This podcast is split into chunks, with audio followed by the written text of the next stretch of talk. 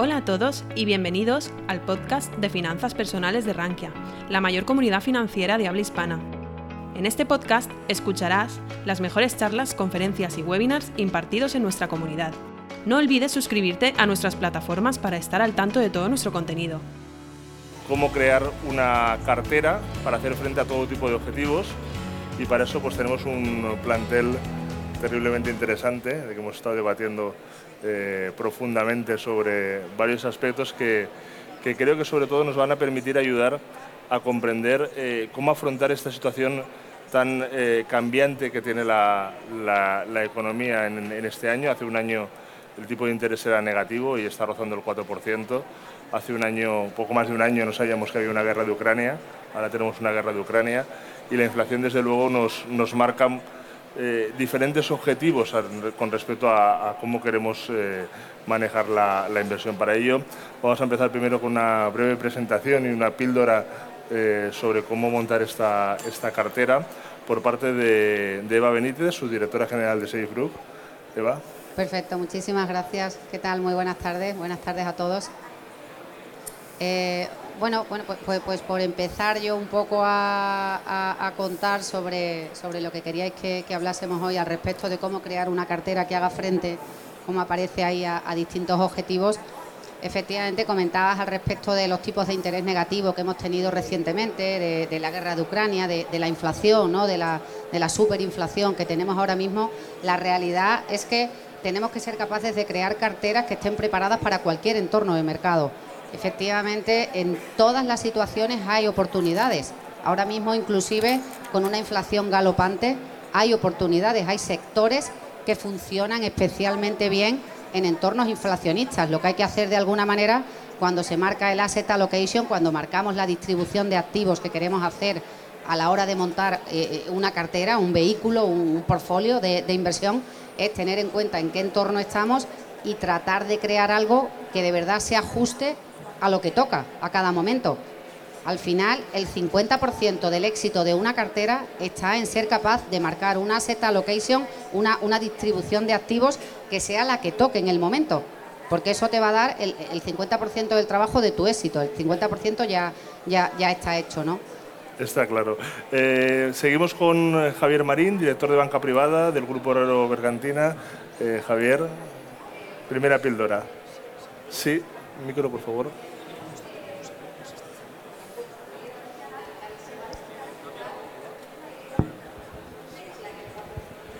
Hola, buenas tardes. Sí, eh, encantado de saludaros, encantado de estar con, mis compañeros. Un pequeño matiz pone que soy el presidente de Neonova Investos y no es el caso. Yo soy el responsable de banca privada del grupo de Brigantina y sustituyo por circunstancias a mi compañero Samuel López, que él sí que es el presidente de esta filial del grupo. Bueno, em, em, tomo el guante que nos lanza, que nos lanza Julián.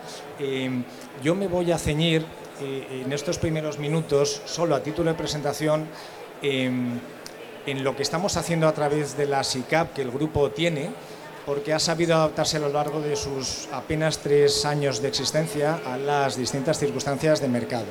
Y como esto solo es una fase introductoria, pues yo ya anticipo que nosotros apostamos por la absoluta diversificación, por la descorrelación, por, em, no acumular más de un 5% en una misma gestora, y también como criterio base utilizamos aquellos activos que no tienen menos de tres o cuatro estrellas Morningstar. Esto como pincelada inicial.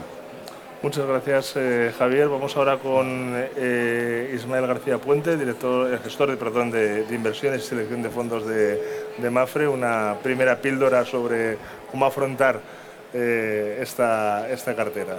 Genial, pues, pues muchas gracias. La verdad que ya las píldoras se van agotando porque a medida que vamos desplazándonos hacia este lado nos queda menos cosas interesantes que decir, ¿no?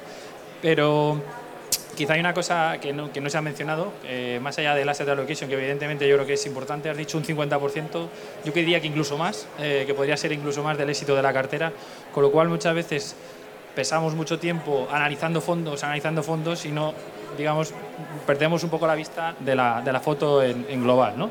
Pero también hay un tema importante y es que em, sabemos que lo único que siempre cuenta a nuestra favor en el tema de inversión es el tiempo. ¿No? Cuanto más tiempo estemos invertidos, mejor nos va a ir. Eso es seguro. ¿no? Con lo cual, si somos capaces de, eh, eh, a la hora de componer estas carteras, todo terreno, más allá de lo que pase con la inflación, con los tiempos, etcétera, si somos capaces de construir carteras em, que resistan bien en momentos malos, eh, vamos a tener mucho ganado con respecto al mercado. ¿Por qué? En matemáticas. O sea, si bajamos un 10% o si nuestra cartera cae un 10%, tenemos que subir más de un 10% para estar al mismo nivel. ¿no? Con lo cual, hay dos efectos. Uno matemático y es quien menos caiga, menos tiene que recuperar y quien menos caiga también digamos, va a sufrir menos a nivel psicológico esas pérdidas, con lo cual va a ser más fácil mantenerse invertido en el tiempo, que es, como digo, lo único que juega a nuestro favor. Eh, muchas gracias, eh, Ismael. Vamos ahora con eh, Rafael Belloc, consejero patrimonial de Access Exclusive. esa primera píldora de cómo organizar la, cartera. Bien. buenas tardes a todos. Soy Rafa Belloc, consejero patrimonial de AXA Exclusive, la firma especializada en asesoramiento patrimonial financiero del grupo AXA. Nuestra vocación en AXA es lo que es protección, la protección, protección patrimonial, financiera y de salud de nuestros clientes. En lo que es gestión de activos, tenemos dentro del grupo AXA la gestora, AXA IM, con 825.000 millones de, patrimonio bajo gestión. Tenemos Architas también, entidad del grupo basada en Londres, que es la que nos gestiona las carteras diversificadas con arquitectura abierta, que para nosotros es fundamental.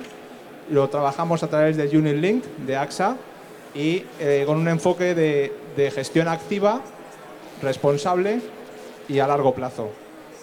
El enfoque es muy importante para nosotros que sea multiactivo, multigestora. Tenemos los principales fondos de inversión de las principales gestoras a nivel mundial y el objetivo nuestro es al final tener una rentabilidad por encima de la media en cada una de las categorías de perfiles de riesgo que tenemos y preservar el patrimonio. Al final, con este enfoque de, carteras globales, lo que pretendemos es tener unos resultados a largo plazo mejores, con menos volatilidad y al final preservar el patrimonio de nuestros clientes.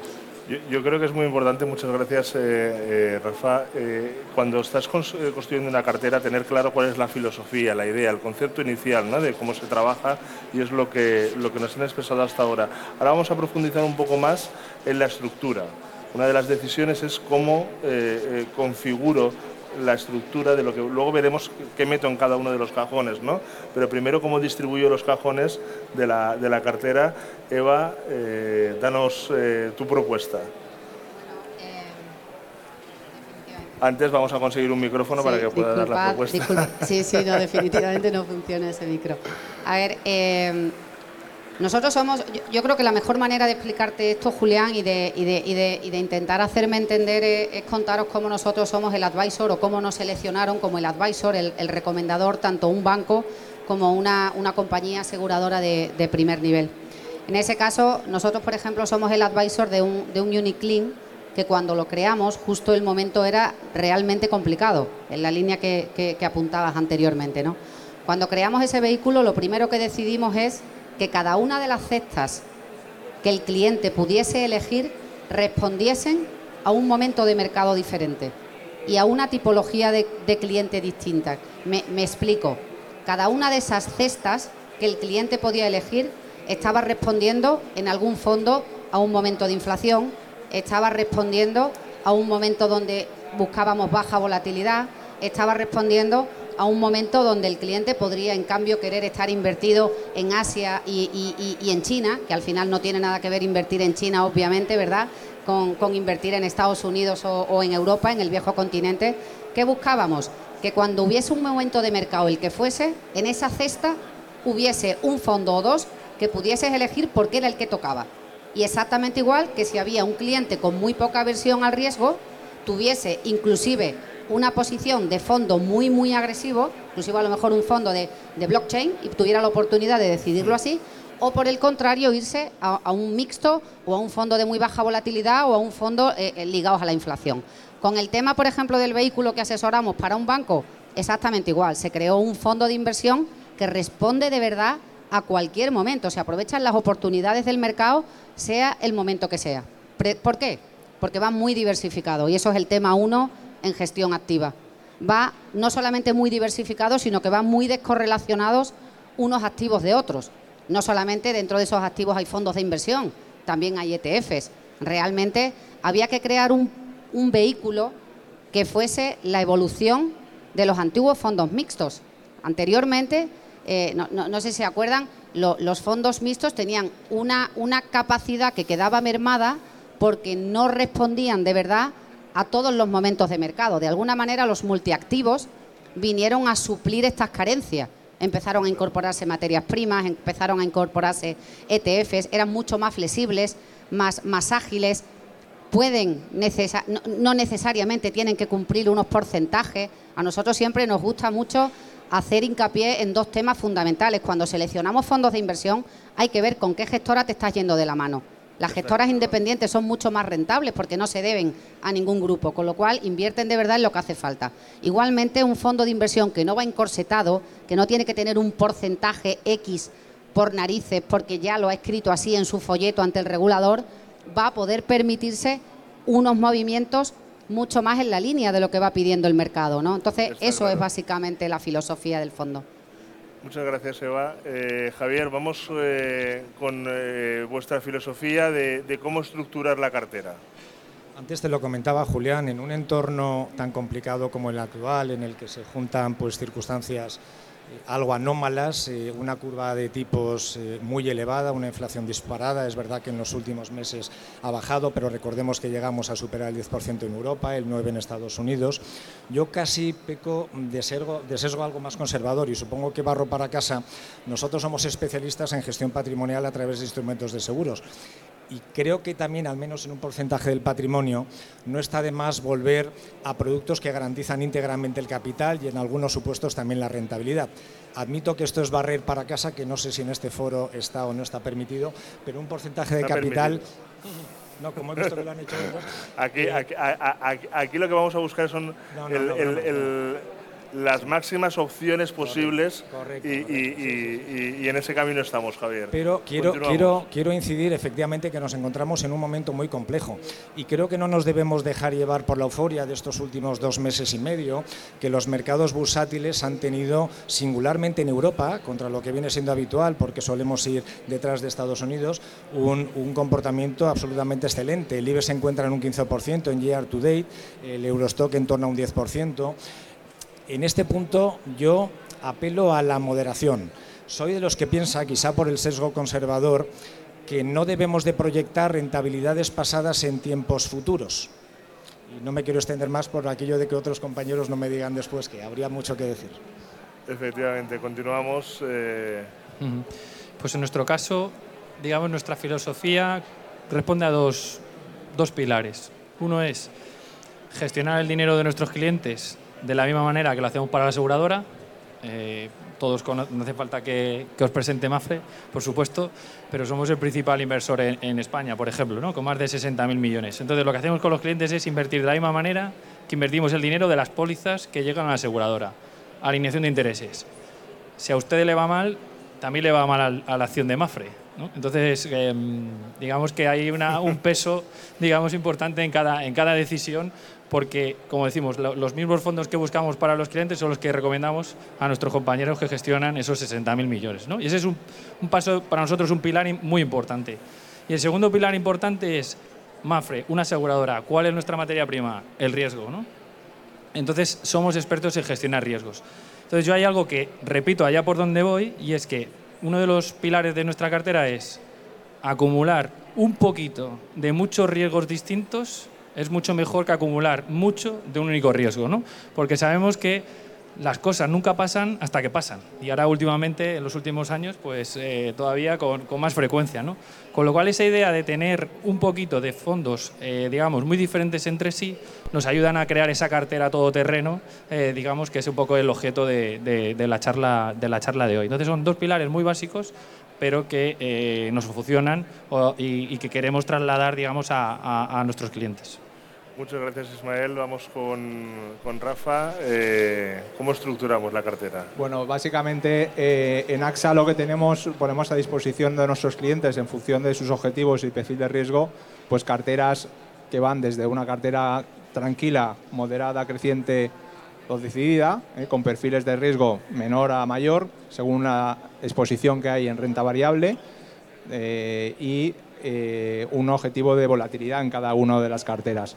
Esa gestión delegada que ponemos al servicio de nuestros clientes es la gestión proporcionada por Architas para el grupo AXA, con el cual se gestiona la tesorería del propio grupo asegurador se gestiona de la misma manera para inversores, para clientes, inversores, grandes inversores institucionales y para inversores particulares. Al final es estar en, buenas manos y dar una tranquilidad de que se está gestionando profesionalmente. Aparte de la, gestión delegada de estas carteras, diversificadas globalmente, tenemos un mecanismo que es eh, el eProtect, que es un mecanismo de protección que eh, puede activar el cliente para eh, tener protegido el 85% de su inversión inicial y no solamente eso, sino también las futuras ganancias que se van consolidando en el tiempo.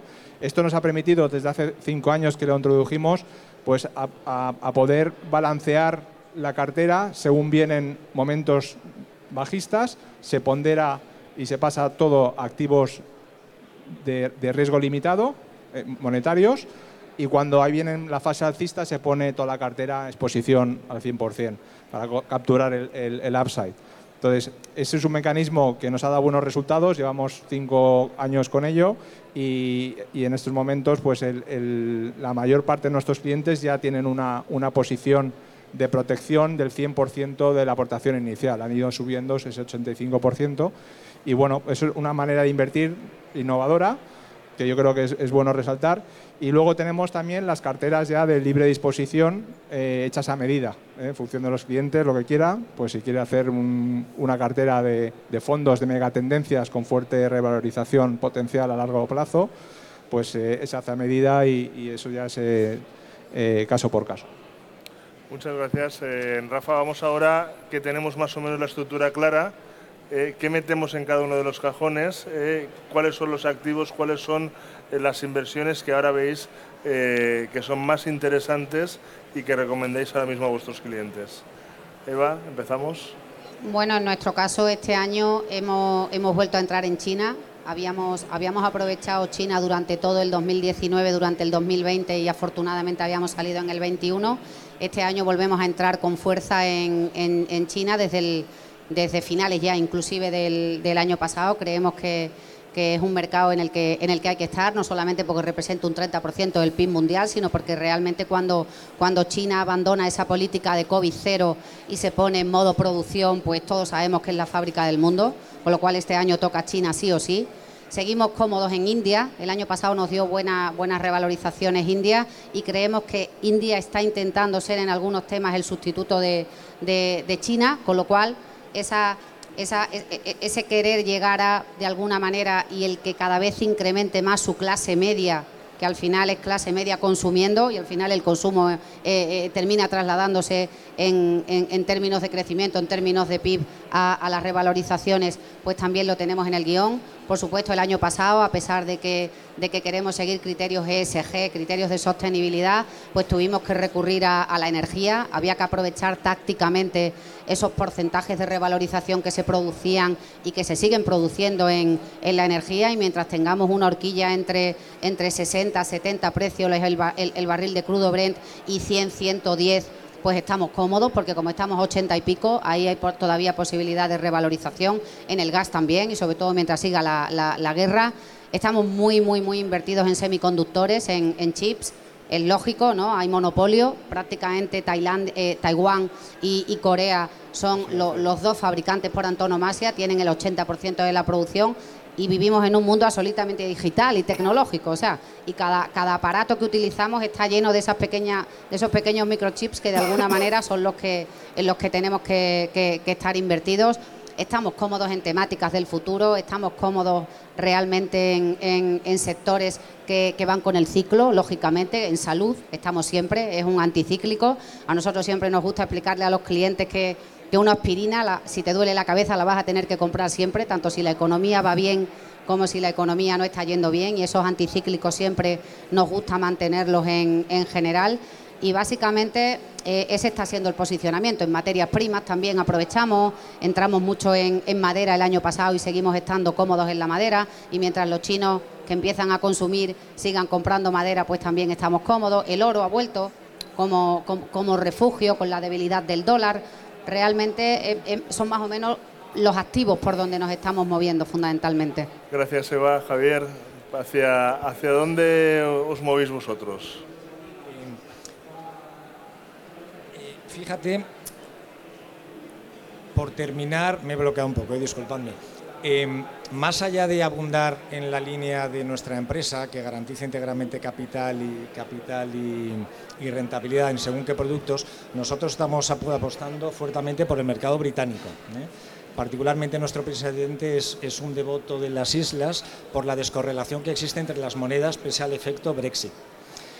Y voy a ser algo poco atractivo en la medida, te lo estaba comentando antes, eh, yo apuesto, fíjate, en este momento por los fondos monetarios, que estuvieron de moda hace unos pocos años, dejaron de estarlo, ahora ya empiezan a dar una rentabilidad que parecerá absolutamente ridícula, en torno al 0,2-0,3% mensual, eso nos puede llevar a una TAE de un 2,5%, pero eso sí que nos otorga una liquidez casi inmediata a la hora de afrontar pues, decisiones a más largo plazo, ¿no? porque al final en una inversión el objetivo que tengamos y el largo plazo es absolutamente fundamental. E introduzco en esta misma exposición algo que puede parecer contradictorio, que son el mercado alternativo que estaba comentando que estaba comentando Bea. Yo sí que apuesto de alguna manera por el oro como valor refugio, lo diferenciaría del resto de materias primas, eh, pero en el largo plazo efectivamente hay, muy, hay muchas posibilidades. Eso sí, hemos de vincular el largo plazo con la capacidad de no entrar en pánico en momentos de crisis. Es decir, no solamente mantener la, tranquilidad, sino mantener, la, mantener la, la idea inicial que habíamos tomado. Y al mismo tiempo me planteo, si me permitís, que algo debemos estar haciendo mal, los gestores, cuando nuestro país acumula, no sé si sabéis este dato, prácticamente un billón de euros en cuentas a la vista y depósitos casi un billón de euros, casi casi se acerca a lo que hacemos en un año, ¿no? que es 1,3 billones. Y apenas si sumamos las gestoras nacionales e internacionales alcanzamos el medio billón de euros. ¿no? Eso debería llevarnos a una reflexión algo crítica acerca si aportamos valores añadidos, ¿no? unos actores y otros. Muchas gracias, Javier. Vamos eh, con Ismael. Me toca hablar de la parte aburrida, ¿no? De la no, la parte aburrida no. De la renta fija, ¿no? Porque suele ser como el... Sí. la renta fija ahora mismo a nosotros es lo que más... O sea, la prima de riesgo que obtenemos por, por invertir en renta fija nos parece mucho más atractivo que la renta variable. ¿no? Creemos que el 2022 fue un año en el que se pagaba mucho o empezó a dejarse de pagar tanto por algunas compañías, hubo una, lo que llamamos compresión de múltiplos y probablemente en 2023, si hay recesión o no, eh, pero lo que sí que pensamos es que ese esa inflación va a erosionar los márgenes y los beneficios de las compañías. Y eso parece que el mercado todavía no lo ha puesto en precio en algunas compañías. Con lo cual no somos tan positivos en renta variable como lo somos en renta fija. ¿Por qué? Porque los tipos de interés lo cambian todo. Si veis una gráfica de los últimos 30, 40 años, los tipos de interés solo hacían así y de repente, en los últimos años y medio, estamos hablando de que la renta fija ha vuelto a ser renta, todavía no es fija pero probablemente lo sea en un futuro. Por eso decimos nosotros, a mí que me encantan las películas de J. Bond, que los bonos están de vuelta. ¿no? Entonces, aquellos que decían después de un 2022, nunca jamás, nunca digas nunca jamás, ojo porque ahí hay una oportunidad que nosotros ahora mismo estamos aprovechando, sobre todo con fondos de corto plazo. ¿no? Para aquel que tenga una visión más pesimista del mundo, podría aumentar algo de duración. Pero para nosotros ahora nos parece que el momento está en bonos o en fondos de corto plazo. ¿Por qué? Por dos cosas. Y intento ser rápido. Uno, la curva está invertida. ¿Qué significa esto? Nos pagan más por prestar nuestro dinero a dos años que a diez años. Con lo cual, a diez años hay más riesgo que a dos. Con lo cual, ¿para qué voy a correr más riesgo por menos dinero? Y luego lo segundo es, si invertimos en... Yo sé que ha habido un furor por las letras, por, por todo esto, hubo colas en el Banco de España por comprarlas, etcétera. Pero ¿qué pasa si invertimos en un fondo? El fondo tiene muchos bonos en cartera. Cada día o cada semana le van venciendo esos bonos. Entonces, si los tipos de interés suben, puede reinvertir esos vencimientos a tipos cada vez más altos, con lo cual la rentabilidad en el largo plazo aumenta. Una persona que invierte en un solo bono o en una sola letra tiene una fecha de vencimiento, el 12, me lo invento, de mayo de 2024. ¿Cómo estarán los tipos el 12 de mayo de 2024? Yo no lo sé. Si alguno lo sabe, luego, lo, luego que me lo diga, ¿no? Yo creo, Ismael, que no sabemos dónde... El 12 de mayo del 23 tampoco lo sabemos. pero bueno, como para irnos al 24. Me he ido como a un año, ¿no? A las letras famosas a un año. Entonces, digamos que el fondo, ese riesgo de reinversión, no lo tiene. Sin embargo, cuando invertimos directamente en un bono o una letra, sí que lo tenemos. Con lo cual, ahora mismo, eh, los fondos de renta fija a corto plazo, además europea, que ahora ya tenemos algo de tipos, pues nos parece que es donde podemos ganar dinero con menos riesgo. Ismael, terminamos eh, la, ronda esta, desempata. ¿A, dónde nos vamos? Eh, en nuestro caso, yo, destacaría, el, eh, hemos hablado de las palancas de creación de valor de, estas carteras ¿no? a largo plazo. aparte de la asignación de activos a nivel estratégico y táctico, creo que es muy importante lo que es la gestión activa de esa cartera en el tiempo y sobre todo la parte también de selección de los mejores gestores en cada una de las categorías de activo. ¿Por qué digo esto? Si cogemos los 10 últimos años e invertimos, imaginemos, invertimos 10.000 euros en el 2012 hasta el 2022, en una categoría de activos, por ejemplo, renta variable internacional, esos 10.000 euros se habrían convertido con el mejor fondo de los fondos de Morningstar en 44.000 euros aproximadamente. Si coges el, el peor fondo, dentro de renta variable internacional se habrían quedado en, unos 8.300. Entonces, hay una gran diferencia entre coger el mejor gestor dentro de esa cartera. Eh, pasa lo mismo en, fondos de real estate, pues habrían convertido 23.000 euros o 13.000 con el mejor y, peor fondo. Y lo mismo en, renta fija, aunque en menor medida, pues de 14.000, 11.000 en los últimos 10 años. Entonces, eh, yo creo que es muy importante eh, esa selección de fondos. En, eh, en, Architas, en el grupo AXA, lo que, lo que, tienen es un equipo especializado en seleccionar los mejores gestores por, por categoría activo y, lo basan en, tres pilares. al final estamos hablando de, un análisis cualitativo y cuantitativo del el equipo gestor, ¿vale?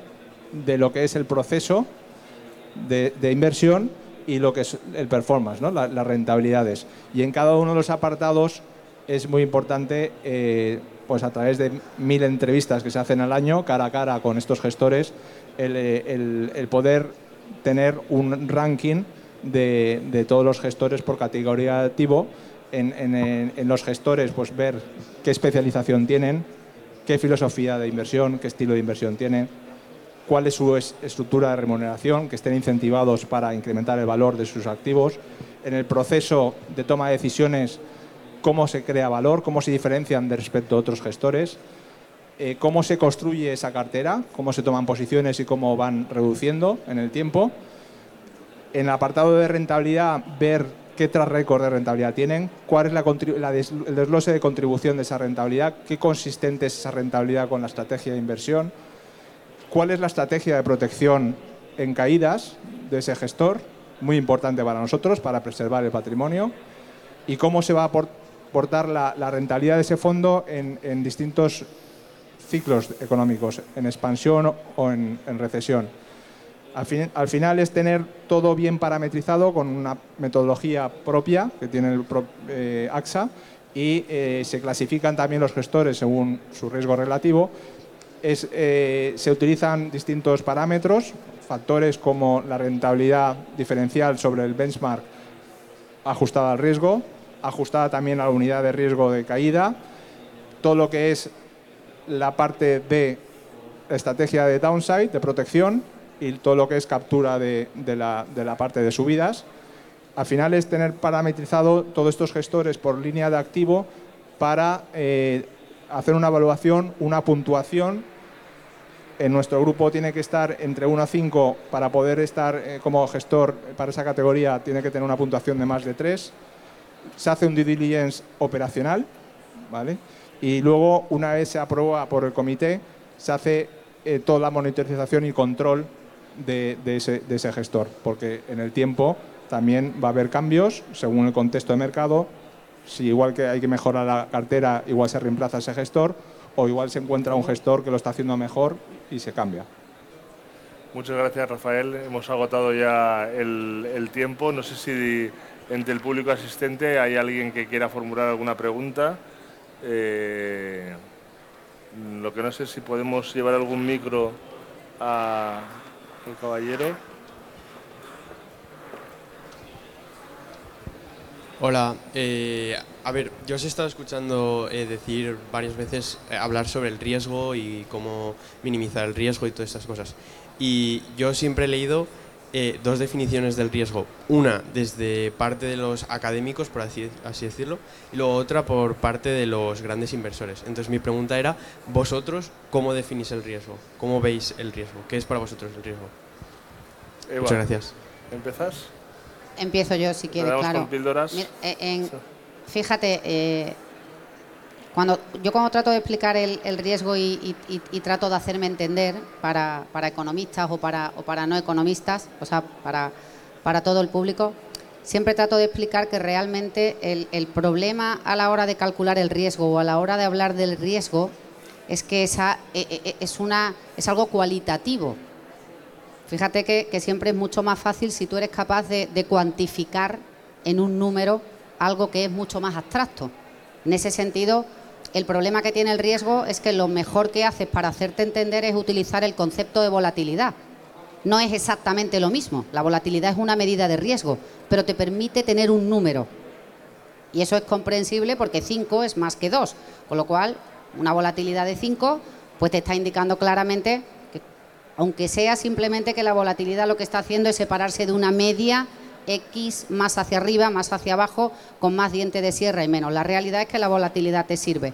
En esa línea, nosotros hacemos que, pues de alguna forma, ver cuánto a la hora, por ejemplo, de seleccionar un fondo, para el fondo de fondos que, gestionamos, que comentaba antes que, somos el advisor de un banco, fruto de la buena gestión durante X años de unas carteras modelo que siempre habían batido sobradamente al, al MSC World, la verdad es que nosotros siempre miramos para hacernos entender esa volatilidad como medida de riesgo por ser algo cuantificable en número. Si tienes una, una- una volatilidad menor, pues estás corriendo menos riesgo en, en ese fondo de inversión en concreto. Fíjate que a nosotros nos gusta mucho utilizar, por ejemplo, el ratio de Sharpe, aunque suene muy extraño, pues que se llamaba, se llamaba Sharpe, eh, el señor que hizo la fórmula, y bueno, pues puso su apellido.